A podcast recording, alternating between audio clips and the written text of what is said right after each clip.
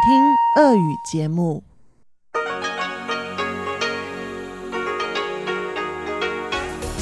В эфире Международное радио Тайваня. Здравствуйте, дорогие друзья! Вы слушаете Международное радио Тайваня в студии у микрофона Чечена Кулар. Сегодня 19 октября, понедельник, а это значит, что в ближайшее время на волнах МРТ вы услышите выпуск главных новостей и тематические передачи.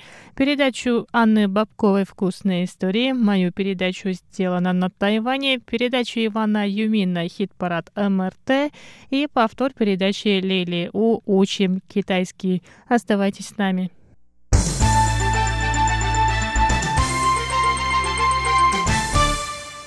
А сейчас к главным новостям 19 октября. Заместитель министра иностранных дел Китайской республики Тайвань Цзэн Хаужень рассказал сегодня об инциденте, произошедшем 8 октября в представительстве Тайваня в республике Фиджи.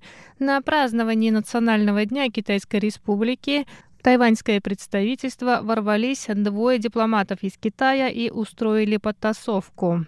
Тайваньцы попытались остановить их, после чего китайские чиновники начали толкаться. Сообщается о раненых с обеих сторон.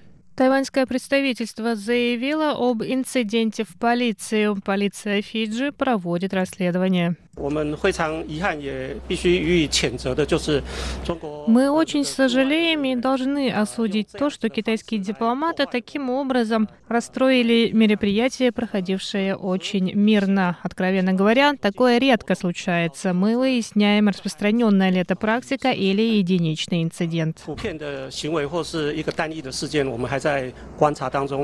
Руководитель Департамента по делам стран Азиатско-Тихоокеанского региона Министерства иностранных дел Тайваня Цзэн Жули в свою очередь рассказал, что ведомство направило сообщение всем тайваньским представительствам с предупреждением об агрессивной дипломатии Китая. В МИДе призывает представительство быть настороже при проведении подобных открытых мероприятий в других странах.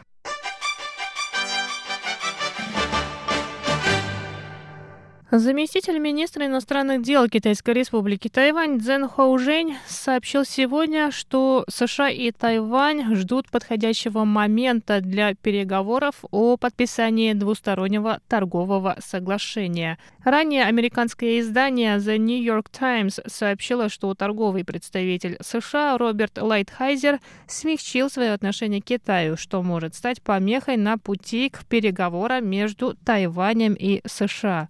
Однако заместитель министра экономики Тайваня Чен Джен Чи рассказал, что переговоры о подписании торговых соглашений ведутся торговым представительством США, поэтому в этом процессе важную роль играет рамочное соглашение о торговле и инвестициях.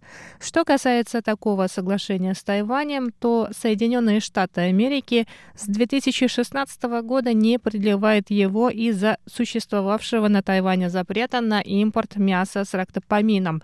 Но в следующем году этот запрет будет отменен, что повысит шансы на возобновление рамочного соглашения о торговле и инвестициях с Тайванем. Заместитель министра иностранных дел Тайваня Цзэн Хоужень добавил, что Лайтхайзер не говорил о желании не начинать торговые переговоры с Тайванем. Для них, по словам Цзэна, нужны подходящие условия и время. Мы в настоящее время находимся на начальной стадии, и говорить о том, когда подписывать соглашение, пока рано. Но ошибочное мнение депутатов, которые говорят, что Лайтхайзер поддерживает Китай и не собирается вести переговоры с Тайванем. Он не говорил о том, что не собирается проводить переговоры с Тайванем. Он лишь ждет верного момента.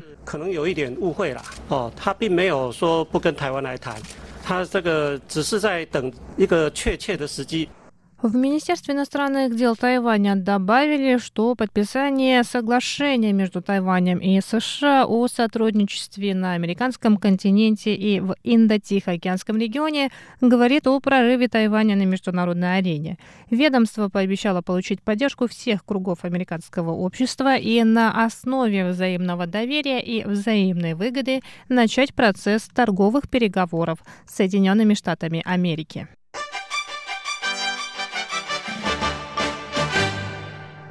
Газета South China Morning Post сообщила 18 октября со ссылкой на анонимный источник о том, что Китай устанавливает гиперзвуковые ракеты в двух провинциях – Фудзяне и Джидзяне, наиболее близких к Тайваню. Стало известно, что китайская армия меняет старые ракеты DF-11 и DF-15 на современные DF-17, дальность полета которых достигает 2500 километров. Кроме того, эти ракеты отличаются повышенной точностью. Впервые эти ракеты были показаны общественности на параде в честь Национального дня Китайской Народной Республики 1 октября прошлого года. Газета сообщает, что эти действия китайской армии говорят о подготовке к возможному вторжению на Тайвань. Издание также приводит слова шеф-редактора канадского издания Canva Defense Review Андрея Джана о съемках со спутника, на которых видно, что силы корпусов морской пехоты и ракетных войск на юге Китая расширились в течение последних лет.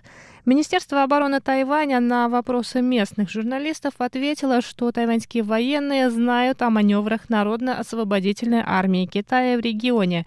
Тайваньские военные получают необходимую информацию по разным источникам и готовы применить целесообразные меры. Другое мнение выразил аналитик Института национальной обороны и безопасности Тайваня Су Цзи Юнь. По его мнению, Китай устанавливает гиперзвуковые ракеты, скорее всего, чтобы использовать их против американских кораблей и баз, а не против Тайваня.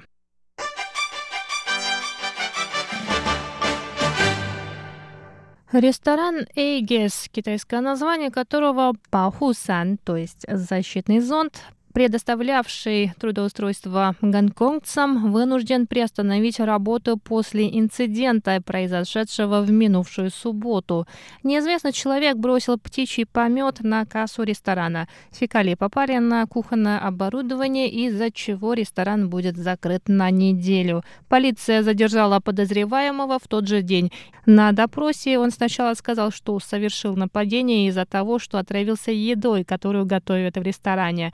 Однако Однако впоследствии он признался, что трое человек заплатили ему 15 тысяч новых тайваньских долларов за нападение. Этот ресторан был открыт адвокатом из Гонконга Хуан Го Туном в апреле этого года. Ресторан предоставляет легальную работу участникам протестов в Гонконге и другим людям, которые решили перебраться на Тайвань и которым нужна визовая поддержка.